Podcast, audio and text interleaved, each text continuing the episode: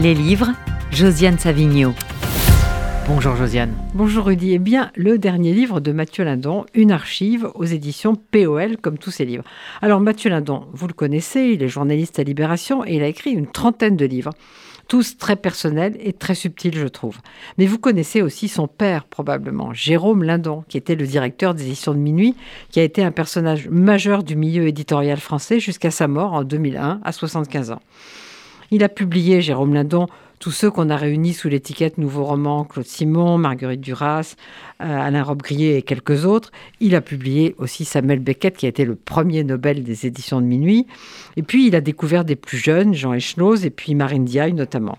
Il a mené beaucoup de combats, des combats politiques pendant la guerre d'Algérie par exemple, des combats éditoriaux en particulier pour le prix unique du livre qui a été instauré par Jack Lang en 1981. Quand Jérôme Lindon est mort, on a immédiatement demandé à son fils Mathieu d'écrire sa biographie. Eh bien, il a immédiatement accepté, non pas pour la faire, mais pour que personne d'autre ne la fasse. Alors, il y a eu un très beau petit livre de Jean Echnoz que je vous recommande qui s'appelle Jérôme Lindon, qui est un hommage. Et puis, il y a une étude d'Anne Simonin, les éditions de minuit 1942-1955, mais elle s'arrête justement l'année de la naissance de Mathieu Lindon. Euh, Benoît Peters, que vous connaissez comme biographe, a essayé de faire une biographie de Jérôme Lindon, mais Irène Lindon, la sœur de Mathieu, qui a dirigé les éditions de Minuit après la mort de son père, lui a interdit l'accès aux archives. Donc il a renoncé. Irène Lindon, vous le savez sans doute, a vendu l'an dernier les éditions de Minuit à Gallimard. Donc peut-être le livre de Mathieu s'imposait à ce moment-là.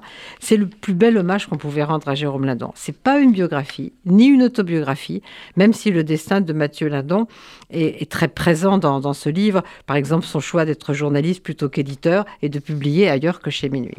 Alors c'est un livre, je dirais, qui échappe à toute définition et qui est un vrai bonheur de lecture. Moi, je m'en fiche des archives, écrit Mathieu Lindon. Je suis une archive à moi tout seul. Alors, je dois vous avouer que j'ai eu une lecture très personnelle de ce livre parce que j'ai beaucoup aimé et admiré Jérôme Lindon. Et là, pour la première fois, je le découvre comme père.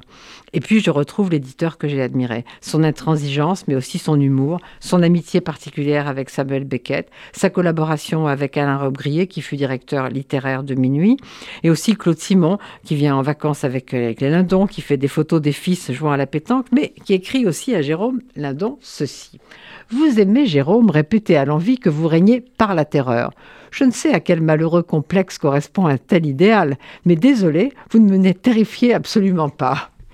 Voilà, bref, si vous voulez retrouver Jérôme Lindon ou le découvrir, si vous ne le connaissez pas, comprendre ce que dit euh, euh, Mathieu Lindon à propos de sa intelligentillesse, eh bien, c'est le livre de son fils Mathieu, ça s'appelle Une archive et c'est aux éditions POL.